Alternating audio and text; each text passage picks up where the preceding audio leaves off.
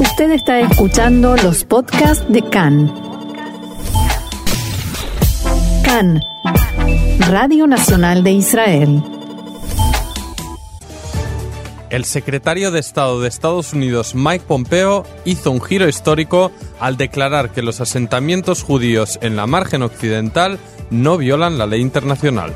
El ministro israelí Yoav Galan advirtió sobre la inminencia del plan nuclear iraní y dijo que tenemos que estar muy preocupados. Y hoy de madrugada, cuatro cohetes fueron disparados desde Siria hacia los altos del Golán y fueron neutralizados por la cúpula de hierro.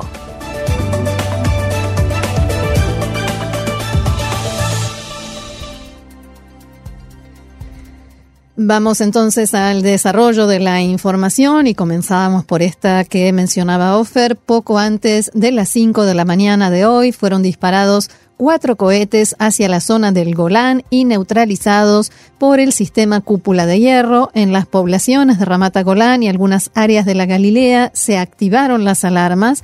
No hubo heridos ni daños materiales y los habitantes de la zona pudieron llevar a cabo sus actividades normalmente desde primera hora de la mañana. La cadena árabe Al Arabiya atribuyó los disparos a fuerzas iraníes. Después de estos disparos hacia Israel, medios oficiales sirios informaron que se escucharon varias explosiones en los alrededores del aeropuerto de Damasco. El Observatorio Sirio de Derechos Humanos informó que fueron disparados cinco misiles hacia la zona que rodea el aeropuerto y los sistemas antiaéreos sirios interceptaron algunos. No se informó sobre víctimas ni daños. Según el observatorio, en el área atacada operan militantes pro-iraníes y de Hezbollah y el secretario de Estado norteamericano, como avanzábamos en los titulares, Mike Pompeo, anunció anoche un cambio histórico en el criterio de Estados Unidos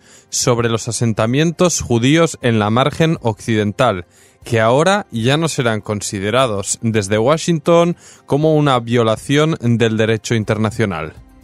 Establishment of Israeli civilian settlements in West Bank is not la creación de asentamientos civiles israelíes en la margen occidental no es per se una violación del derecho internacional, comentó Pompeo.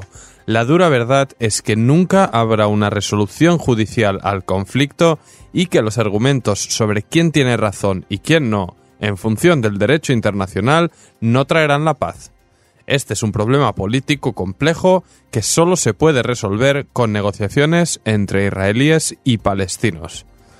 Pompeo hizo un repaso histórico desde la decisión de la administración de Barack Obama de permitir la aprobación de la resolución 2334 del Consejo de Seguridad de la ONU en diciembre de 2016 que considera estos asentamientos como una violación flagrante del derecho internacional.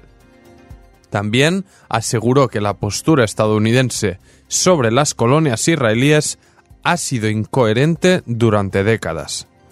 Además, Pompeo sostuvo que este anuncio no se refiere a ningún asentamiento en concreto que pudiera tener pendientes cuestiones legales específicas y explicó que de esta forma Estados Unidos no prejuzga antes de tiempo el estatus final de Cisjordania, que deberá decidirse mediante un acuerdo entre las partes. Y el primer ministro Benjamin Netanyahu celebró que la administración Trump haya corregido lo que mencionó como un error histórico. Netanyahu aseguró que con ello Estados Unidos reconoce el derecho del pueblo judío a radicarse en estas tierras y que, en todo caso, corresponde a la justicia israelí establecer si son legales o ilegales, no a los tribunales internacionales.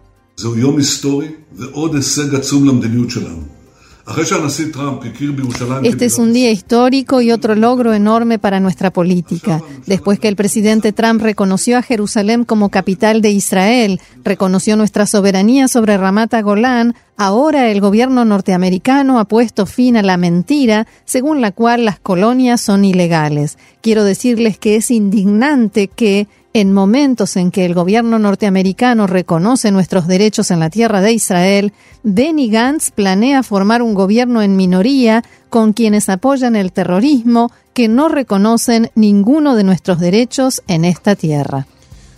Y la Embajada de Estados Unidos en Jerusalén emitió en las últimas horas una alerta de viaje para los estadounidenses que planeen visitar la margen occidental o la franja de Gaza como medida de precaución tras haber dado a conocer este anuncio. En el comunicado se indica, abro comillas, la Embajada de Estados Unidos aconseja a los ciudadanos estadounidenses que se encuentren o tengan previsto viajar a Jerusalén, Cisjordania o Gaza que mantengan un alto nivel de vigilancia y adopten las medidas apropiadas para incrementar su seguridad ante la situación actual. Los individuos y grupos contrarios al reciente anuncio del secretario de Estado podrían atacar las instalaciones oficiales estadounidenses, intereses privados y a ciudadanos norteamericanos.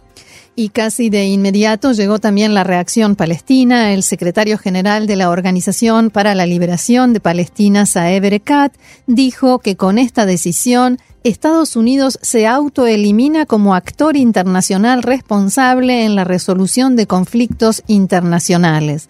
Al mismo tiempo instó a la comunidad internacional a responder a estas declaraciones abro comillas, porque este comportamiento supone una amenaza para la estabilidad internacional. La comunidad internacional debe hacer que Estados Unidos rinda cuentas por sus flagrantes y continuas violaciones del derecho internacional. Erekat aseguró que estas posturas generan un rechazo cada vez mayor en todo el mundo y también dentro de Estados Unidos por quienes aspiran a la seguridad, estabilidad y paz mundial y defienden, en sus palabras, los derechos nacionales del pueblo palestino y la soberanía de un Estado con las fronteras de 1967, con Jerusalén Este como capital. Y más reacciones al anuncio de Pompeo, también desde Jordania llegó el rechazo al anuncio de Washington y las autoridades del reino insistieron en que los asentamientos israelíes en Cisjordania constituyen una flagrante violación del derecho internacional y podría tener peligrosas consecuencias en el proceso de paz en Medio Oriente. El ministro de Exteriores jordano, Ayman Safadi, escribió en Twitter, Los asentamientos en la Palestina ocupada son una flagrante violación del derecho internacional y de las resoluciones del Consejo de Seguridad de Naciones Unidas. Son una acción ilegal que matará la solución de los dos estados. Safadi alertó también sobre las peligrosas consecuencias del cambio de postura de Estados Unidos sobre los asentamientos en el proceso de paz de Medio Oriente. La alta representante de Política Exterior y de Seguridad Común de la Unión Europea, Federica Mogherini, también se expresó sobre el tema en un comunicado oficial en el que asegura la postura de la Unión Europea sobre la política de asentamientos israelí es clara y sigue sin cambios. Toda actividad en este sentido es ilegal según el derecho internacional y erosiona la viabilidad de una solución de dos estados. La Unión Europea insta a Israel a poner fin a la actividad de asentamientos conforme a sus obligaciones como potencia ocupante. Y hay que decir que también el Consejo de Seguridad tratará este tema en su sesión de mañana. Y desde Estados Unidos, desde el otro ángulo político, el senador Bernie Sanders, uno de los precandidatos del Partido Demócrata en las presidenciales de 2020, condenó enérgicamente esta decisión de la administración Trump. Sanders manifestó que los asentamientos de Israel en territorio ocupado son ilegales. Esto se desprende claramente del derecho internacional y de múltiples resoluciones de Naciones Unidas. En este sentido, el político acusó a Trump de aislar a Estados Unidos una vez más y socavar la diplomacia a cambio de complacer a su base extremista de seguidores, dijo Sanders. Bien, y la siguiente información llega de Irán. Imágenes satelitales difundidas por la cadena Fox News indican que Irán continúa construyendo infraestructura en la base militar ubicada junto a la frontera entre Siria e Irak. Las imágenes muestran la construcción de al menos ocho edificios en esta base que, según publican medios internacionales, fue atacada al menos en dos ocasiones por la Fuerza Aérea Israelí hace algunas semanas y quedó parcialmente destruida. La supuesta ofensiva se llevó a cabo unos días después de otro informe, también de Fox News, que alertaba sobre la existencia de una base iraní que se está construyendo en el mismo lugar. Según este reporte, las autoridades iraníes tienen intención de trasladar allí a miles de soldados y el proyecto fue aprobado por la Fuerza Quds de la Guardia Revolucionaria y en ese lugar se podrán almacenar misiles guiados de precisión. Por otra parte, la Agencia Internacional para la Energía Atómica dio a conocer un informe que indica que las autoridades iraníes quebraron otro de sus compromisos con el acuerdo nuclear al acumular más de 130 toneladas métricas de agua pesada, un moderador utilizado en un tipo de reactor que Irán está desarrollando. Y mientras tanto, y relacionado con este tema, en Israel, el ministro Yoav Gallant, que es miembro del Gabinete de Seguridad, advirtió anoche en un congreso en Eilat que Irán se encuentra a una distancia muy corta de obtener capacidad nuclear y nosotros debemos estar preocupados.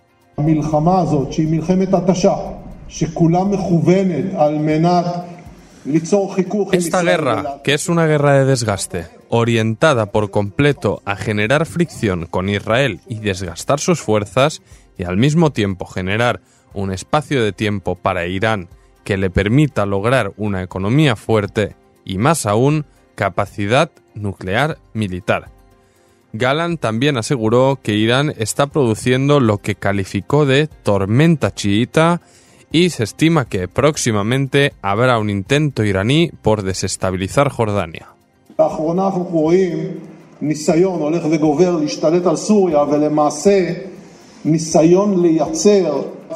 Últimamente vemos un intento cada vez mayor de apoderarse de Siria y, de hecho, un intento por crear un corredor desde Teherán hasta Damasco, hasta el Mediterráneo, que rodea a Israel y a Jordania, desde todos los flancos. Sin haber recibido sobre esto ninguna información de inteligencia, estimo que en la forma de actuar de Irán, la próxima etapa será un intento de provocar el derrumbe de Jordania.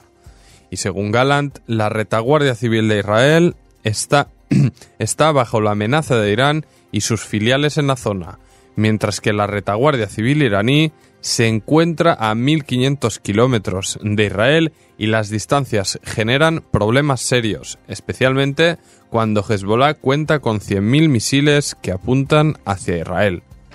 Vamos ahora a información del ámbito político israelí en la recta final del periodo del que dispone Benny Gantz para intentar formar gobierno. Los principales actores están jugando sus últimas cartas. El primer ministro en funciones, Netanyahu, se reunió esta mañana con el líder de Israel Beitenu, Avigdor Lieberman, para explorar las opciones para conformar un gobierno antes de mañana, día en que expira el plazo. Tras el encuentro, el Likud de Israel Beitenu emitieron un comunicado en el que valoraron positivamente la reunión.